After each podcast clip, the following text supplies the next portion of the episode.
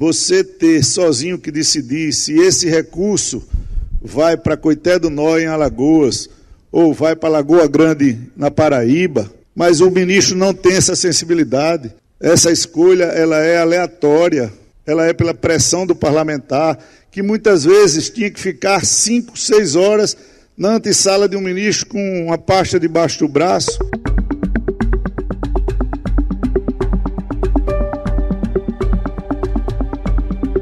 Esse foi o tom dado pelo presidente da Câmara dos Deputados, Arthur Lira, sobre a continuidade do orçamento secreto no governo Lula.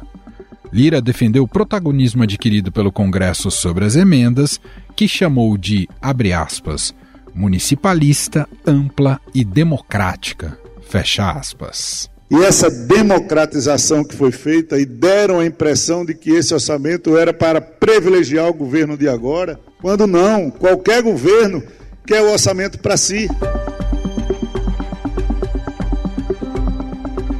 O orçamento secreto, revelado aqui pelo Estadão, consiste no pagamento de emendas carimbadas pelo relator geral do orçamento para redutos eleitorais de deputados e senadores sem transparência. Para 2023 estão reservados 19,4 bilhões de reais para o dispositivo, que aumenta o domínio do legislativo sobre os investimentos federais e a manutenção dos órgãos públicos. Durante a campanha, Lula garantiu que acabaria com o mecanismo. No lugar, o petista propõe um orçamento participativo, em que a população poderá opinar, via internet, sobre quais devem ser as demandas prioritárias de investimento. Todo mundo sabe a briga que a gente vai ter para de orçamento secreto. Todo mundo sabe que não, tem uma briga, muita conversa, muita conversa, muita reunião para que a gente possa resolver esse problema do orçamento secreto. No entanto, parlamentares aliados de Lula têm aconselhado a não comprar a briga com o Congresso Nacional. O medo é que o presidente eleito se distancie do legislativo como ocorreu com Dilma Rousseff, que acabou empichada. Por 61 votos a 20, o Senado aprovou o impeachment da agora ex-presidente Dilma Rousseff. Dilma perdeu o mandato, mas mantém os direitos políticos. O secretário-geral do PT, Paulo Teixeira, atribuiu ao Supremo Tribunal Federal o trabalho de acabar com as emendas de relator. Para o deputado federal eleito, o orçamento secreto fere de morte o princípio da transparência. O orçamento secreto, ele fere de morte o princípio da transparência e da eficiência também. E por essa razão eu acho que o Supremo deve resolver esse problema.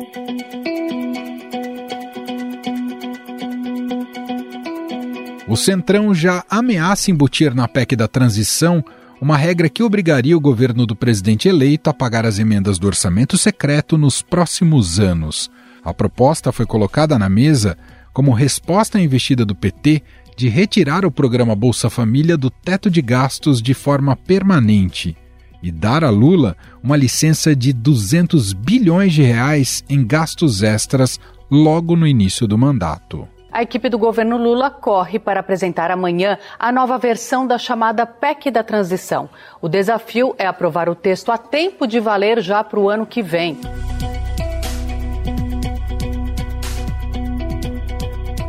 O texto deve começar a tramitar pelo Senado, mas é na Câmara dos Deputados que Lula enfrenta o maior impasse. Se passar no Senado, o presidente eleito dependerá de Arthur Lira para pautar a PEC e aprovar o conteúdo até dezembro.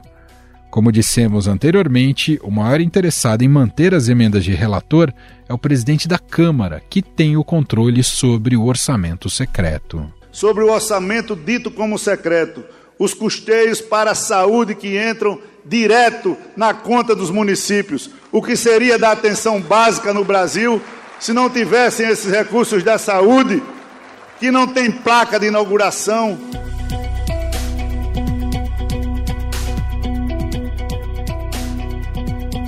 Se isso acontecer, o poder do executivo sobre os impasses impositivos reduziria. Dessa forma, as emendas teriam uma blindagem maior e seriam executadas no montante determinado pelo Congresso. No entanto, a inclusão da medida na PEC ainda não é um consenso e está pendente de negociação.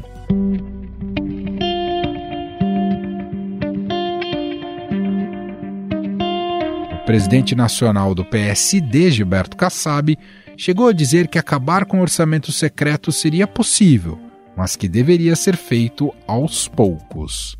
Pode-se promover um entendimento para que gradualmente eh, nós vamos estabelecendo aí condições, né, para que ele possa ter outra forma, não é? De primeiro diminuindo o seu valor, depois definindo com clareza áreas específicas e com o tempo voltando para o executivo. senador eleito Wellington Dias, escalado por Lula para negociar a PEC e o orçamento, afirmou ao Estadão que é preciso separar as duas coisas.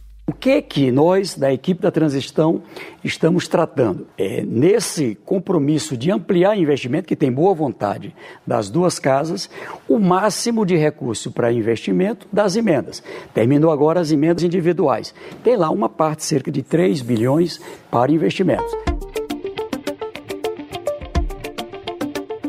Afinal, é possível acabar com o orçamento secreto? Existe a possibilidade de torná-lo mais transparente? Sobre o assunto, vamos conversar com a colunista do Estadão, Vera Rosa. Oi, Vera, tudo bem? Seja muito bem-vinda. Oi, Emanuel, muito obrigada pelo convite. Tudo bem com você? Tudo bem.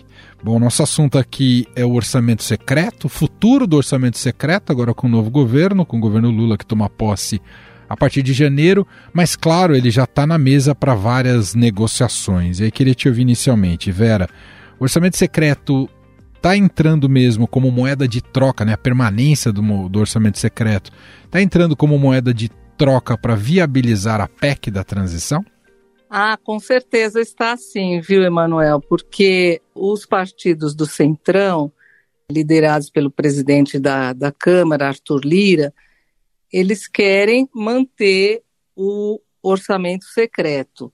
E o presidente eleito Lula inicialmente tinha dito que iria acabar com esse orçamento secreto, na campanha chegou a falar isso, mas já pouco antes da eleição ele disse que já estava percebendo que no primeiro ano de governo, se ele ganhasse, né, como de fato ganhou, que não poderia, não, não seria possível acabar com o orçamento secreto. E agora, o que a gente percebe é, o novo governo precisa aprovar essa proposta de emenda à Constituição para liberar recursos para o pagamento do, do Auxílio Brasil, né, né a partir de janeiro, de 600 reais, vai, chamar, vai voltar a chamar Bolsa Família, o programa, e também para o aumento do, do salário mínimo e outras, outras coisas, é precisa aprovar essa, essa PEC na Câmara e no Senado. O prazo é bem curto, faltam cerca de 20 dias, e claro que o, o Centrão quer, está fazendo um, um jogo para que assim, não, a gente ajuda, a gente ajuda a aprovar, mas vocês, novo governo, vai se comprometer a manter isso, né? Então tá uma negociação e vamos ver como é que isso se desenrola, né? Ainda tem impasses aí em relação a essa como, como que vai como que vai ser aprovada essa PEC. O que a gente está acompanhando dentro desse âmbito da negociação política se torna muito simbólico, não é, Vera Rosa? Porque uma coisa é o discurso da eleição, como você até citou. Lula, de fato, disse que iria acabar com o orçamento secreto, né? E essa, esse marketing político eleitoral tem ali seu valor. Outra coisa é na prática conseguir uh, interromper um processo que, que fortaleceu tanto o Congresso Nacional. A realidade tem mostrado que vai ser muito difícil cumprir essa promessa no curto prazo, não é, Vera? Sim, vai ser muito difícil cumprir. E o que a gente percebe nas conversas é que o presidente eleito Lula, o que ele está esperando é que o Supremo Tribunal Federal derrube essa prática, né? Porque isso vai ser julgado, é, está nas mãos da presidente do Supremo, a ministra Rosa Weber. Então, o novo governo está jogando todas as fichas nisso. O Supremo pode derrubar. Agora, se o Supremo não derrubar, é muito difícil para o presidente eleito logo no começo é, comprar essa briga com o Centrão, mesmo porque ele precisa do, do apoio ali, né, no, no Congresso. Então, o que eles estão tentando é uma alternativa, criar ali uma alternativa. É, dizem que vão chamar ali para umas conversas para tentar fazer com que deputados é, coloquem emendas, essas emendas em projetos, destinem os recursos para projetos estruturantes é, do governo, em algumas áreas essenciais, em saúde, educação. Agora, a gente sabe que isso na prática, né, Emanuel? Isso aí é muito difícil que funcione assim, né? Porque na hora H eles vão querer colocar os recursos onde eles querem, né? Então, o orçamento secreto realmente não é transparente, por isso de secreto, teve esse nome. E é uma, é uma negociação difícil. Agora, para acabar com isso logo no começo, a gente tem percebido que não vai ser fácil. Tem uma eleição agora também, né, em fevereiro, logo depois da posse do presidente eleito Lula, é, em janeiro, 1 de janeiro, 2 de fevereiro já tem a eleição para as presidências da Câmara e do Senado. E então está tudo sendo negociado. É a, é a PEC da transição, é, é, é, é o apoio à reeleição do Arthur Lira, à presidência da Câmara, e a Rodrigo Pacheco no Senado, está tudo nesse pacote.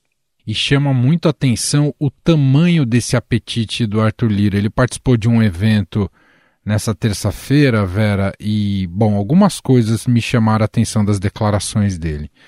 Primeiro, é a maneira como ele doura a pílula do orçamento secreto, que nasce como um escândalo revelado aqui pelo Estadão e está parecendo quase um projeto acadêmico pensado nas salas por intelectuais, porque ele diz que o orçamento secreto é municipalista, amplo e democrático. Então, nunca vi o orçamento secreto ganhar uma roupa tão chique como está agora. E a outra outro aspecto que eu queria colocar aqui para você é que esse apetite não é só pela permanência do orçamento secreto, ele já fala em aumentar ainda aumentar, mais sim. os poderes. É. Ele já fala num semipresidencialismo. Ele fala, ó, talvez não para 2026, mas talvez para 2030. De fato, o Congresso está ganhando uma força, né, de, de como poder que, que a gente jamais viu, não é, Vera?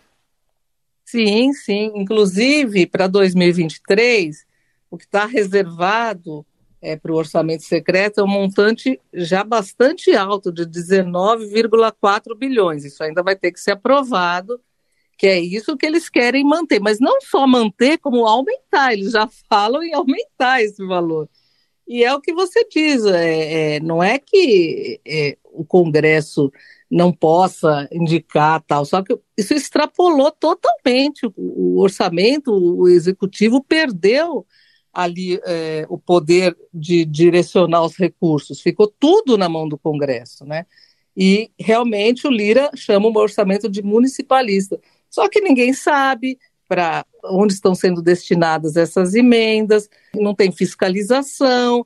Então é uma coisa que se perdeu totalmente o controle e, e virou um instrumento de compra de apoio político, né? Nessa gestão, no mandato é, nesse mandato do presidente Bolsonaro, o Centrão apoia o governo por causa desse orçamento secreto. É essa que é, que é a história. Agora, como o presidente eleito Lula vai fazer, a gente não sabe. Eles estão dizendo isso, que sabe que no primeiro ano não vai ser fácil terminar com esse orçamento secreto, não vai ser fácil, eles sabem que vai che vão chegar lá, precisam negociar várias coisas. E sempre tem o Congresso querendo mais, né? Pondo a faca no pescoço do governo para aprovar determinadas coisas, que nem agora com essa PEC da transição assim, a gente vai aprovar desde que vocês mantenham o orçamento secreto. Bom, isso também nos conecta, Vera Rosa, a, a maneira como o Lula vai lidar com o Congresso e que tipo de coalizão ele vai conseguir formar com o Congresso Nacional. Queria te ouvir como é que o governo de transição já tem atuado nesse sentido, se é o próprio Lula que tem conduzido as conversas, se tem mais alguém do PT que tem feito trabalho já no dia a dia. Né? A gente tem visto aí com muito muitos holofotes, né? O, o coordenador da transição, o vice-presidente eleito Geraldo Alckmin. Não sei se ele tem sido essa ponte também. Uh, e queria te ouvir também sobre essa reacomodação das placas tectônicas na dinâmica do Congresso Nacional. Quem está decidindo é. ficar com o governo, ficar independente, para oposição, enfim, um panorama nesse sentido também, Vera. Agora todo mundo é novo governo, né? Agora todo mundo. O, o, o, presidente eleito Lula, eu lembro quando ele estava no, no último mandato, no segundo mandato, que ele saiu em 2010, ele falava assim que é, rei morto, rei posto, nem vento bate nas costas. Ele falou, poxa, ninguém. Ele sempre falava assim, não tem mais ninguém nem para servir cafezinho aqui no Planalto, isso quando ele estava no final do segundo mandato. E, e as coisas estão indo para esse lado. O café já está frio aqui, né, do lado do, do, governo Bolsonaro, que inclusive está bastante recluso, né, desde que perdeu as eleições.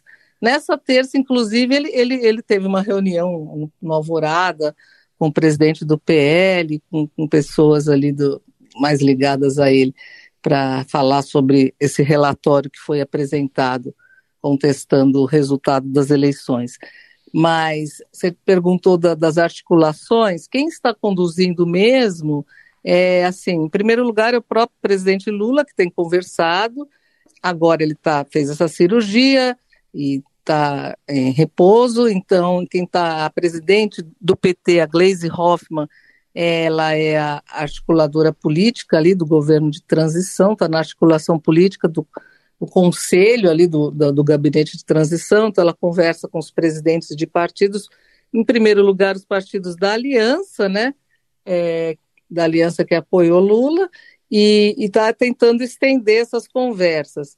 O Alckmin também conversa com bastante gente ali, são os que mais os que mais têm feito as articulações. O Wellington Dias, senador eleito, também que tem conversado muito mais sobre orçamento, mas ali também já já também visando o apoio ao governo. O Centrão, os partidos do Centrão também já estão, a gente vê que já uma parte já, já está querendo apoiar o Lula. Nessa terça-feira, por exemplo, teve uma, uma reunião do, aqui em Brasília do Republicanos, que é um dos partidos do Centrão, que decidiu ficar independente em relação ao governo e apoiar a reeleição do Arthur Lira para a presidência da Câmara. Mas esse independente, eu conversei com umas pessoas, uns dirigentes do partido, falaram, mas é independente como assim, né? do que, né? É, independente é assim, o que for de interesse da sociedade, é aquele discurso, né, Manuel? O que for de interesse da sociedade, a gente vai aprovar, a gente não vai fazer oposição pela oposição. Depois conversei com outro, falou, Vera, nos bastidores o que a gente está calculando é que de 60% a 70% do partido já quer apoiar o Lula mesmo. Mas, assim, não, na, oficialmente é independente. União Brasil vai fazer uma reunião também nesta quarta-feira para decidir rumos do partido, deve é, apoiar a reeleição de Lira também, e, e, e já está negociando com, é, com o, o Lula, com, com dirigentes do PT, participação no governo está negociando. Tem ali, lógico, um, um, uma divisão interna, porque, por exemplo, o Moro é do União Brasil, né? É, então, assim, tem dissidências ali, não vai ser uma decisão fácil, mas a gente percebe nas conversas que eles, o que eles dizem é, para apoiar o governo, a gente precisa participar do governo, que eles estão esperando. E o que vai fazer oposição mesmo é o, que diz que vai fazer oposição é o PL, né, que é o partido do Bolsonaro que é essa tríade, o Centrão, né? PP, PL republicanos. Tá, as conversas estão assim, o PS, até o PSD do Gilberto Kassab, que, com, que também já, já fala em, em apoiar o presidente eleito Lula, Quer dizer, ele está ele tá com uma boa perspectiva aí de apoios, né? Vamos ver como é que serão as negociações daqui para frente. O que se espera agora é o anúncio dos ministros, né, Manuel? Está é, demorando. É, o anúncio dos ministros dão, acaba dando indicativos importantes, né, sobre essa Sim, coalizão, né, Vera? Exatamente. Agora, o que a gente vê também é que tem muito, assim, é, é, nessas, nessas, nessas articulações, todo mundo negociando, assim. Não, mas, por exemplo, o PSD do, do Kassab. Eles vão apoiar, mas o que a gente percebe é assim, ah, não, mas então tem que ter um ministro do PSD representando a Câmara, um ministro representando o Senado. Aí vai para o MDB é a mesma coisa. Não, a Simone Tebet deve, Simone Tebet, senadora do MDB, com certeza vai para o governo, mas ela é da cota pessoal do Lula. O MDB não está representado. Nossa. Então, assim, se for fazer toda essa. Se for é, dar, entregar todos esses ministérios, como os partidos estão querendo, sei quantos ministérios precisava ter, né, Manuel? Porque é, não dá, né? Esse é o efeito do governismo sendo. É, efeito do governismo. E o, e o presidente Bolsonaro já se preparando para a oposição, né? Bom, essa é Vera Rosa, colunista e repórter do Estadão em Brasília, trazendo um pouco desse panorama ali que envolve o Congresso Nacional, o apetite do Congresso Nacional, a manutenção do orçamento secreto e o quanto isso dá força para o Arthur Lira e para muitos protagonistas ali do Congresso. Vera, brigadíssimo pela nossa conversa. Um beijo para você. Até uma próxima. Até a próxima, Manuel. Eu que agradeço. Até.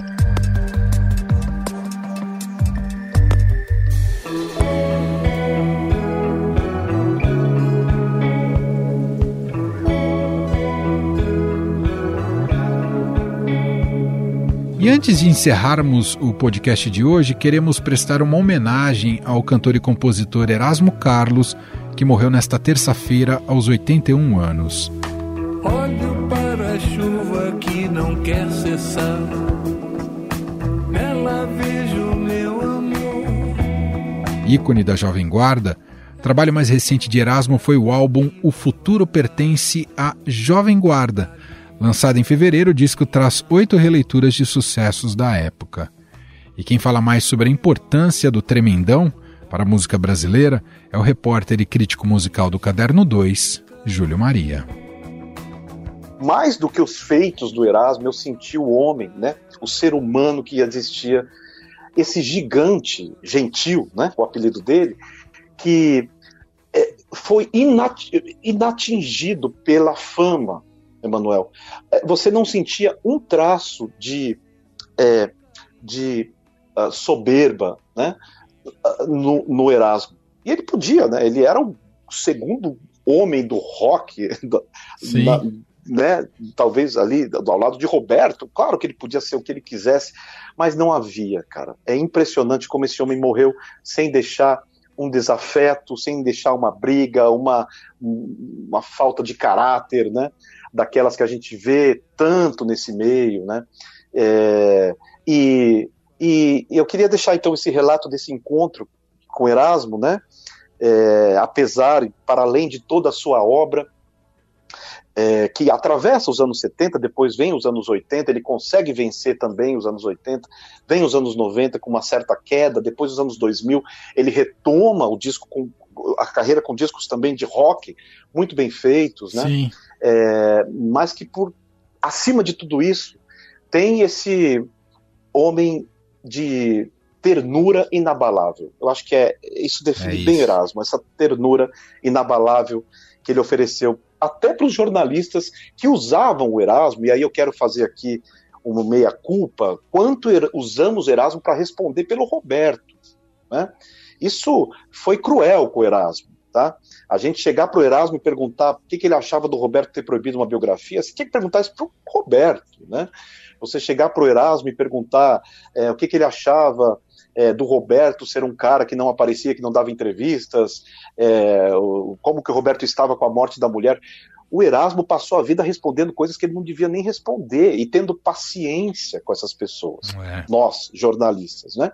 Então, mais uma vez, é, talvez não tenhamos aproveitado o Erasmo que tivemos e que ele seja devidamente colocado no seu lugar, que não é a sombra do Roberto e que não é a sombra da Jovem Guarda. Né? Erasmo é uma das cabeças criativas mais pulsantes que nós tivemos, justamente, sobretudo nessa era que você falou, Emanuel, nos anos 70. E este foi o Estadão Notícias de hoje, quarta-feira, 23 de novembro de 2022. A apresentação foi minha, Emanuel Bonfim. Na produção, edição e roteiro, Gustavo Lopes, Jefferson Perleberg e Gabriela Forte. A montagem é de Moacir Biasi. Escreva pra gente no e-mail podcast@estadão.com. Um abraço para você e até mais.